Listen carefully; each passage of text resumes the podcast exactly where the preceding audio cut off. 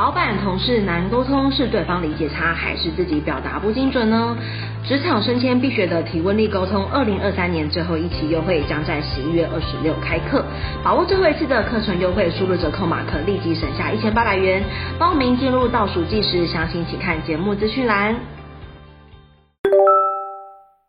Hello，大家好，我是 Miriam，欢迎收听 Nowly HR。那这集呢是我们的创办人，然后执行长计划的 Part Two。那今天来宾是我们智选家的共同创办人 Julie。必须要先介绍一下智选家，就是一开始我听到这家公司的时候，我就对他们整个商业模式，然后公司内部的管理的，不管是系统啦，然后一些规则啦，或者人的部分，或是整个哦，都觉得超级佩服。那首先一样，第一题先请 Julie 帮我分享。智选家，他大概什么时候成立的？然后目前所提供的服务跟产品有哪一些呢？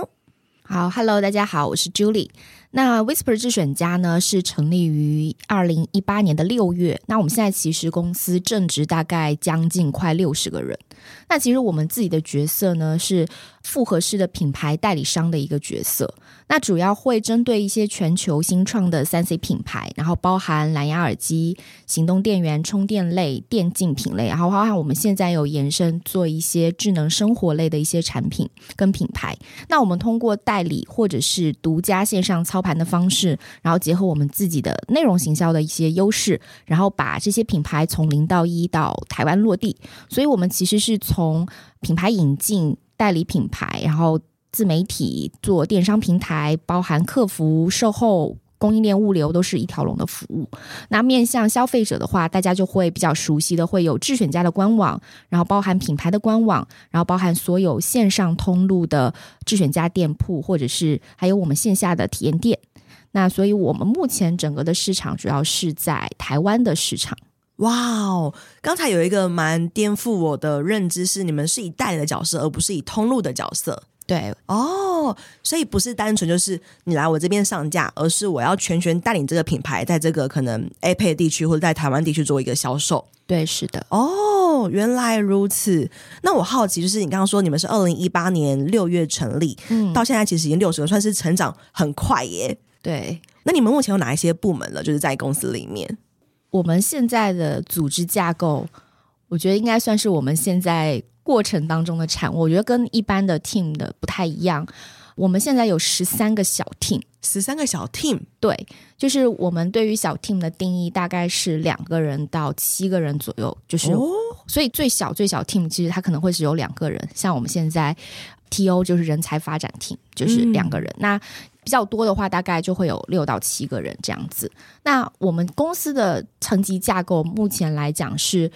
第一层的话就是总经办 GM，就是 founder 跟 co-founder，然后第二层就是我们的营运长，然后第三层就是各个小 team 的 team leader 或小 team 的组长。哦，嗯、所以这些 team 它会等于一般我们传统认知的部门吗？还是其实不一定？你可以把它理解为部门，但是我们自己内部有自己起了一个名字，所以我们叫小队。哦，对，因为其实我们在去年的时候，我们本来有大队。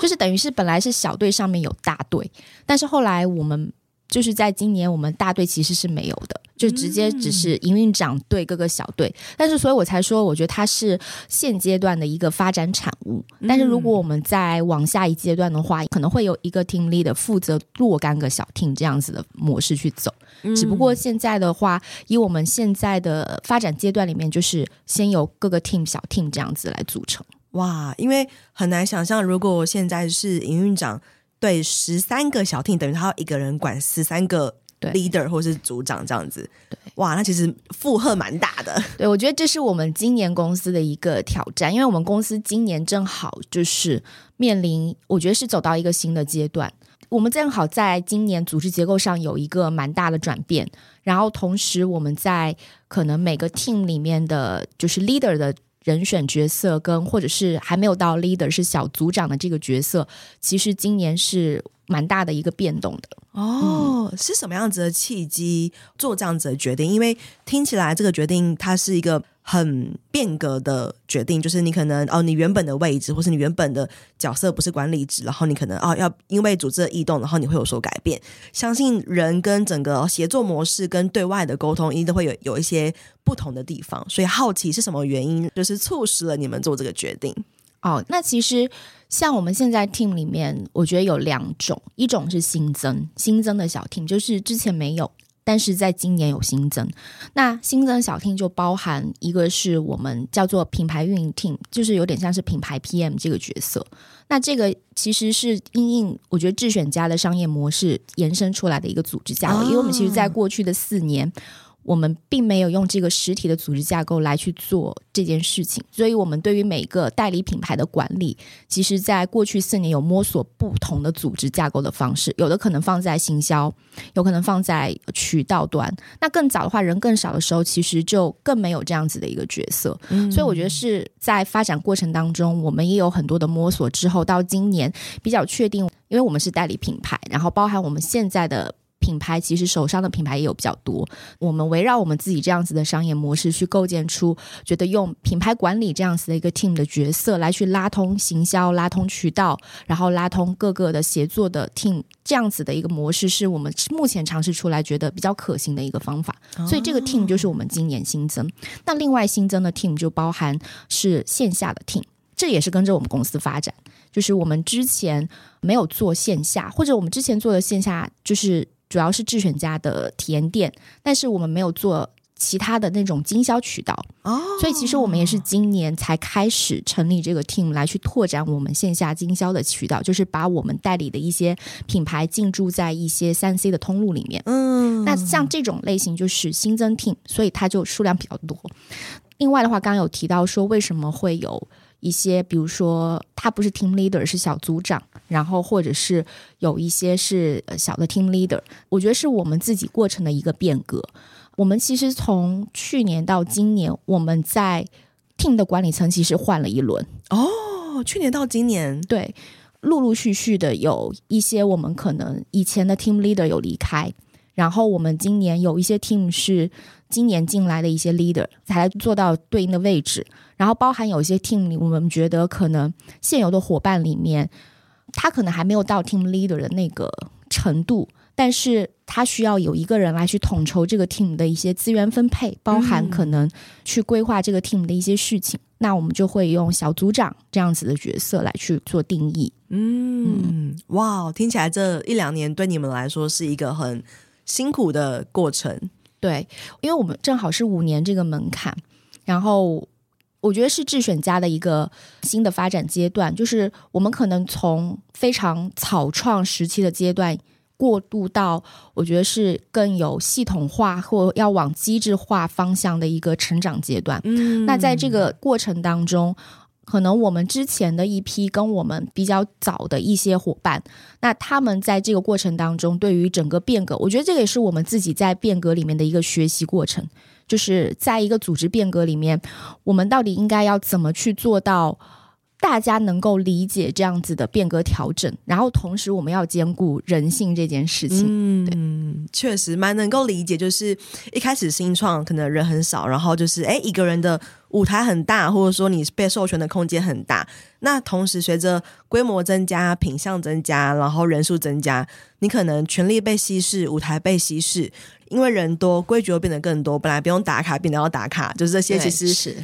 早期的那些元老可能觉得说啊，公司变了，但其实不是一个可能不好的变，而是成长了、长大了。随着组织的规模的改变或者说增加，所以我们的一些管理的制度上或者是营运的模式上势必需要做一些异动。嗯，对，这应该是很多新创从小到大都会历经的一个过程。我觉得还是很难避免的，就是。应该说，从草创期到稳定期，确实适合的人选的特质版就会不太一样，所以他如果会流失，其实也是蛮正常的一件事情。嗯，那我想要请问一下，因为。你们从二零一八到现在六十个人，然后这一两年又异动那么多人，我的想象是你们应该有经历过一波就是大量招募的时间，因为人的流动加上人的就是扩编的部分，所以我蛮好奇啊，就是以 Julie 你自己的背景，然后是你的角色来说，跟你的位阶来说，你在招募的时候，你最重视的前三个特质会是什么呢？我们第一个会比较重视是积极主动。积极主动就是代表他个人的企图心这件事，然后第二个的话就是真诚开放。我觉得这个跟我们自己的公司的一些文化和我们的工作模式是相关的。我们本身的在内部的沟通来讲都比较开放，没有太多的层级，很也很比较直接，所以也希望找这样子可以直接沟通的伙伴。我觉得第三个的话，就是我觉得是在新创公司，我们都非常喜欢或者是想要的，就是利他精神，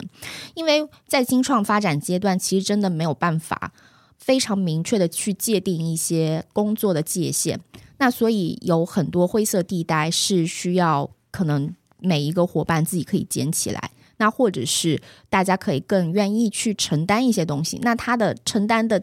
点的来源，他可能来源于可能关注到他人、关注到团队、关注到可能大家彼此的目标。嗯，所以利他精神这件事情也是我们非常关注的一个点。哦，我刚刚听到第一个就是积极主动，我直觉想到的是比较偏。狼性的那种竞争嘛？如果他的主动是内部的竞争，这会是你们要的方向，还是他是就是对于个人的积极主动？我觉得我们倡导的积极主动是，你知道你自己想要的东西是什么。就我觉得面试本来就是一个双向的选择，那我们需要了解的是你想要的是什么。我可以告诉你，智选家可以提供的是什么。嗯，那我觉得这是双方的一个互相的平和。你要看到的是你想要的东西，智选家有没有可以提供给到你？所以那个积极主动，我觉得更多是来自于每个人自己的成长需求或者他的职业需求。嗯，那他愿不愿意更明确的展示出来？比如说他想要更多的机会。或者是他在某一个岗位里面，他可能觉得他想要尝试新的专案，或者是他有对于某一个方面，他也很想要很有兴趣。那这些东西，他愿不愿主动提出，而并不是等待的去被分配。这个我觉得在我们公司也很重要的一个点是在这里。嗯，我听到一个很关键的一句话，是不是等待被分配？这跟我上一集就是采访臭味滚的创办人娜娜，她有提到说，她很重视，就是到底这个人知不知道自己的 career 的目标是什么，还是你是那种哦，做什么都可以，就是好像就你嘴巴说做什么都可以，然后最后这样分配的时候变成说啊，这个我不行。不能够成为一个不知其所以然，然后只是随波逐流的人。你必须要对自己的工作、自己的生活上有一定想法、有一定的主见的人。嗯，那最后一个你挑利他精神，我觉得这个。这个翻译还蛮有趣的，就是利他精神。刚才听 j u 的解释，其实是你能够看到团队的需求，你能够看到团队的可能这个专案上的一些可能不管是瑕疵啦，或者是还没被解决的问题，然后你把它翻译为利他精神。我觉得这个翻译还蛮有趣的，这是怎么来的？因为这个行为的名称可能有很多，类似团队合作等等之类的。我觉得利他精神这个词也是我听另外的一个。HR 的前辈，然后我们在讨论的时候，还有讲到的一个点，就是觉得在新创公司的人才可能需要的一个点。我听完他讲之后，我非常认同他说的利他这件事。这个其实真的跟新创的成长有非常大的关系，而且我觉得利他精神这件事情是不仅仅是回到对于公司团队的成长有帮助，然后另外其实对于自己也是。当然，我觉得那个利他不是代表说。我只看别人的，就我只帮别人做事，然后结果自己的事情没有在顾。嗯，我觉得不是这个点，而是会回到是说你在对于自己要达成的目标，然后很明确的基础之上，但是你同时也愿意去关注到别人，关注到团队，而不是只是把焦点放在自己身上。我觉得这个是最不一样的地方。嗯，关注这个词真的还蛮重要，因为有些时候有些人会说有啊，我帮他。然后可能在别人眼里看起来没有，原因其实是他根本没有看见他的需求，所以必须要先有看见，才能有去思考我要不要做的选择，对，才去做最后的付出。所以一开始的看见其实会是最最最关键的。嗯，嗯，利他精神非常的特别的一个反应。那第四题我想了解，就是在整个现在来说，六十个人，以现在来说，Julie 的角色，你还会去亲自做到面试或者做到甄选的这个环节吗？其实我们会有最后一关的面试，然后最后一关的面试的话，其实会有 founder 跟 co-founder 面，但是之前是每个人都面啦，只是到现在人越来越多的时候，不会每个人都面了，所以就会、嗯、会再去做一些分层。哇，那在履历里面，可能你会最重视他可能呈现哪一些，然后能够获得你就是面试的机会。嗯，因为我其实之前有一段时间，那个时候还是在一年前或两年前吧。两年前的时候，那个公司的履历还是我我自己会去看，我会先看个人介绍那一块。那在个人介绍那一块的话，应该叫诶那个叫自我推荐，自我推荐，对对，对，对，对，对，自我推荐那一块，我会看他，他第一他有没有写，有写绝对比没写加分，或是用公版加分。对，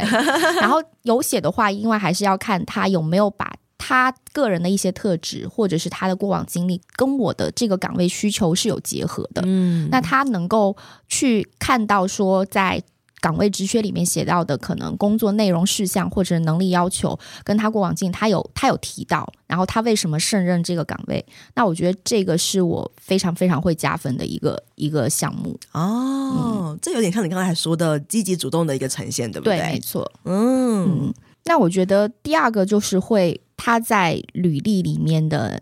个人经历的描述过程当中，他一样，他有没有围绕？他想要应征这个岗位的需求，然后去做比较明确的整理。因为大部分的履历投递都是一个公版嘛，就是可能他写了一个履历，然后投所有的公司。但实际上每一家公司，即便呢岗位名称叫一个，都都叫行销，可是每家公司对于行销的要求或者是职务内容、包含能力的需求是不一样的。那他有没有去结合这个岗位的更明确的需求，去梳理他工作经验里面？跟他更匹配的一些点的呈现，我觉得这个也是我在看履历里面非常看重的一个一个内容。嗯，那如果是新鲜人的话，等于说他是没有过往工作经历，你会期望或者是你有看过哪一些履历，它是一样能够写出很打动你的内容？等于说，刚才就你提到的是，诶，如果他过去有相关工作经历，那他要写到可以把跟应征的岗位需求是有连接在一起的。那我的好奇是，如果今天是一个新鲜人的话呢，他会怎么呈现才会是比较能够符合你要的那个方向？嗯，我觉得新鲜人其实更多是会看到他一些实习经历啊，或者是他自己在学校的一些社团经历。那其实很多人都会写实习或社团经历，但是回到是你在过程当中，你要提炼出来你自己的收获跟成长，和你到底被训练，或者是你自己呈现出来的能力项目会有哪些？那大部分有蛮多都是只是讲我做了什么，但是并没有讲到说我因为做了这些，我自己。提升了什么，或者成长了什么？嗯，我觉得这是很，就是这个在履历当中很不一样的东西。是哦，超棒的，就是你不能说你做了什么，而是你 get 到，或者是说你的 take away 是什么，等于比较像是一个 project 或是一个实习之后的反思的成长。对，嗯、然后你会从当中，诶，你觉得说我可能。可能团队协作能力，在这个在这个实习经历当中，我得到怎样子的锻炼？那你可以去简要的是说明啊、你可能在某一个专案，或者是在某一项活动当中，然后你你呈现出来这些东西。嗯，那面试的话呢，很好奇，就是在面试有没有哪些小故事是，哎，你看到你面的这个人，就好想好想他立刻就是赶快来上班那种。因为我觉得在新创的时候，要真的遇到能力符合，然后他的成熟度也够，然后他的文化又符合，其实是。就是很奇迹的一件事情，所以很好奇，在面试中有没有哪些表现是你自己经历过，然后你会非常想要马上录取的那种表现？我觉得在发展历程里面，就是我们在可能很早期的时候，会是真的有人投递履历就真的不错了，然后可能在里面去看一些，只要他的过往经历，可能他呈现的能力有一定的匹配度，整个人看上去好像。基本上没有太大问题，其实就觉得 OK，赶紧进来吧。那我觉得是到后面啦，就是可能第二年、第三年之后再去面试看人的时候，我觉得我们会看的点就会更多。我觉得看的点更多的时候，是因为新创公司其实吸引的人才相对于有限，所以我们到后面我们其实会看他的底层的一些特质，然后包含他的可能呈现出来的一些。价值观跟我们匹不匹配这件事反而是更看重的，因为其实我们蛮多都是我们公司蛮多新鲜人跟可能毕业三年以内的伙伴进来，所以其实，在专业能力上面，你很难去说有很明确的匹配度。那我们在那个过程当中，就更多是去看他的一些软实力，嗯，那包含说，我觉得一一个是他的可能沟通表达，然后以及他能不能听懂。你问他的问题跟说的话，他整个的呈现的思考的逻辑是不是一个流畅的逻辑？这个的话，觉得是在面试里面我会印象非常深刻。然后，因为在我们公司，我们太多的协作跟沟通，就是我们基本上很少有某一个岗位是一个人单干蛮干的那种，所以就必须要有要有这种沟通的特质跟沟通的能力。所以这一块是我觉得在面试当中会特别特别去关注的一个点。那如果候选人是一个就是逻辑清晰、沟通能力很强，而且你问他问题，他还会反问你说：“我想确认一下，你问的这个问题是不是这个意思？”就是。他会对他有思考，他会去确认说你到底问他的东西是什么。嗯、那像这一种类型的话，我觉得就会是非常非常加分。对，嗯，哇，所以大家赶快学起来，赶快做笔记，就是因为现在其实是年轻人或者说人类的专注力其实越来越下降，所以在面试的时候你很常发现，哎，你抛一个问题给他，他会啊。哦你在 Q 我吗？就他完全无法接到那个球，然后觉得超级可惜。就是如果你完全无法接到球，其实你的球打得多好都没有用，因为你根本没办法让别人信赖。就是哦，你有在跟我做沟通的，就是 connection。所以能够接得到球，然后能够给回一个好的球，是非常关键的一件事情。嗯，对。然后我特别怕那种就是非常简单具被据点的那种。神话的，对，就是问一个问题之后，可能大概一两句讲完了，倒不是说一两句讲完就不好，而是因为你没有去理解你这是一个沟通的过程，所以我不是只是跟你聊天。如果我只是跟你聊天，你可以针对不想聊的话题，你可以不聊。但是我们这是一个沟通的过程，是一个彼此互相了解的过程，所以可能要有意识的去知道说，我们其实就像刚刚讲的，我们是在抛接球。那你愿不愿意接我的球和把球再抛给我？这件事情很重要。嗯，就是一个选择简答跟详答的选择题，就是你要有意识知道说，哦，面试其实是一个透过短短的时间，两方很努力的去介绍彼此跟认识彼此的过程。所以，如果你选择了简答，那其实会替你自己减少了很多曝光跟。呃，表现跟 promote 的机会，对，让我们了解彼此的机会嘛。当然，但是话太多，然后讲的又离题，就是太细节或者是离题也不好，因为毕竟时间有限，嗯、你可能是得讲重点的东西。嗯，所以它确实是需要去拿捏这个尺度在哪里，就是你既要精准，要有重点，但同时呢，你又不能太省略，然后或者是一两句就结束了。就是沟通这件事情要很努力去练习，然后跟刻意去知道说，我现在这个 moment 我要怎么去讲话，跟呈现自己，输出自己，更有点像是，因为我觉得我们在智选家的面试，其实我们没有那么的制式，所以其实我们在面试的过程当中，比较喜欢听就是很真诚的话，哦，就是我。我不太喜欢听标准答案的话，嗯，就是有一些新鲜人吧，大家都面试会很紧张嘛，然后就会做很多功课，说啊，如果当问到某一个题目，说啊，比如说你的个人优点是什么，或者怎么样子，然后就会有一个类似于套板模板，然后你要怎么怎么答，但实际上是。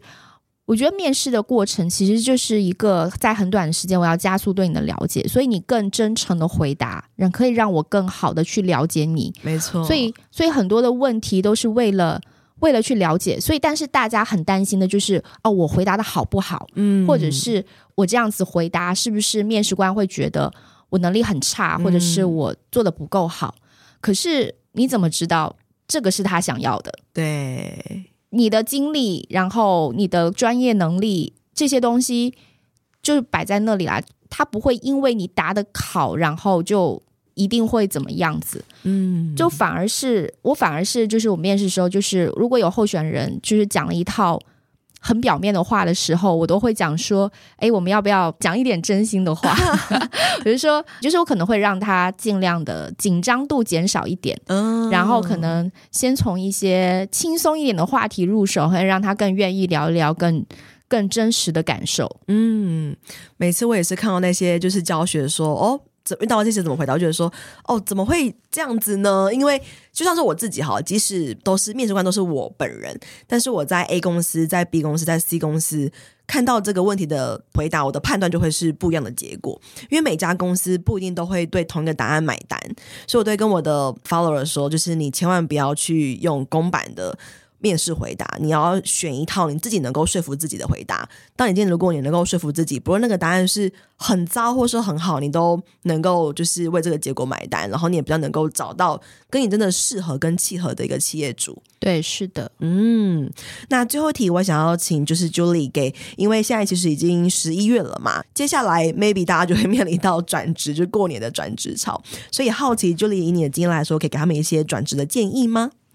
其实我。这个题目我本来一开始想说，我是不是要针对新鲜人跟有经验的人来分开讲？后来我想一下，好像也 OK，不需要，因为我觉得，嗯，每一个人其实蛮常蛮常见的状态是不知道自己想要什么。我觉得这是蛮正常的，啊、嗯，因为不是所有人大学一毕业，甚至在大学的时候就知道说我要成为怎样子的人，或者是我的事业到底要做什么。所以，其实即便你工作了五年、十年，甚至更长的时间，你都不一定能找到你到底想要什么这件事情。所以，我觉得这是很正常的点。我觉得最重要的关键是不要以不知道自己想要什么而让自己停下来啊，或纠结的。对，就是这个看起来看上去有点矛盾。就是很多人就会讲说啊，就是因为我不知道我自己想要什么，所以我就很纠结啊，我到底要怎么选啊，或者我现在应该要走哪条路啊？回到你自己人生的长河里面，就是这个纠结对你有意义吗？就是你与其花在纠结的时间，那你不如好好的做每一个当下，嗯，就快速的确认之后，就把它做出你觉得你尽力的样子，或者是你觉得你全力以赴的样子，就 OK 了。嗯，就像是我之前在做职涯辅导的时候，很常遇到别人会说：“哎，因为我不知道我要做什么，所以我没有去工作。”就是 我不知道我要干嘛，所以我就没有去做工作这件事情。但这其实是有点，就是算是本末倒置。如果你不去工作，你更不会知道你要什么样子的工作。对。嗯，所以大家千万不要就是以不知道作为你的行动的一个阻碍，或者是一个中继的停泊的一个借口，就是还是要持续努力在这个世界上生存。然后越接触职场更多，你会越了解哦，到底哪些工作是你有感觉的，就跟你找对象一样，你要认识的人越多之类的吧。对，OK。那下一集呢，我们会跟 Julie 聊聊更多，他是如何看待 HR，那他如何看待整个组织管理？因为前面我觉得蛮。精彩部分是我们有提到说，哦，这一两年其实公司历经了蛮多的变革。那我蛮好奇，下一集我们聊到的内容应该也会跟变革有关系吧？那我们下次见喽，嗯、拜拜。好，拜拜。这堂招募漏斗不只是课程，也是一套诊断招募绩效的工具。它将成为你的小百科，每当遇到征才困境时，你可以在这堂课当中找到解决方法。初入人这领域，不晓得如何展现你的招募能力吗？你有招募时效与绩效压力，想要找方法来让你喘口气吗？不晓得如何诊断招募困境，找不到突破点，想了解更多业界的新做法吗？不用花上万元请顾问，这堂课程让你轻松获得数据分析能力，自行诊断招募困境。有一次模板让你马上带入工作应用，有课堂作业，透过实际演练，实际发现你的问题。有真人咨询，解惑你的学习盲点。有课后认证，肯定你的学习成果，带你迈向加薪之路。人小白、资深人资工作者、设置是、公司管理阶层，都可以通过这堂招募漏斗课程放大你的人资价值，不再单凭感觉解释，可以借由数据撑腰，顺利与主管、老板沟通，也可以通过数据分析晋升到管理层面，提前布局招募策略，提升你的工作成就。我是 Miran，掌握招募漏斗数据思维，让我在转职时加薪幅度高达六成。过往在企业内担任人资时，招募绩效也获得公司价值六位数的破格配股，甚至激发了招募团队的鲶鱼效应。我现在是一位人资讲师，也是一位做好企业的人资顾问，辅导将近二十多家的企业，招募绩效都大有改善。主动应征履历量增加了百分之四十，到谈率高于百分之八十五，报道率甚至突破百分之九十五。我在二零二一年开设了第一堂招募漏斗的课程，最近已经累积了一千名的学员，课程获得将近四点八颗星的好评，众多学员因为招募漏斗成功加薪。经过两年的时间淬炼，收集了学员的学习问题与反馈。二零二三年，我大幅更新了招募漏斗课程，将内容全面升级。如果你是人资工作者，想要突破真才困境，大声的证明自己，或是想要提升工作能力，往 HRBP 迈进，那你千万不能错过这堂课程。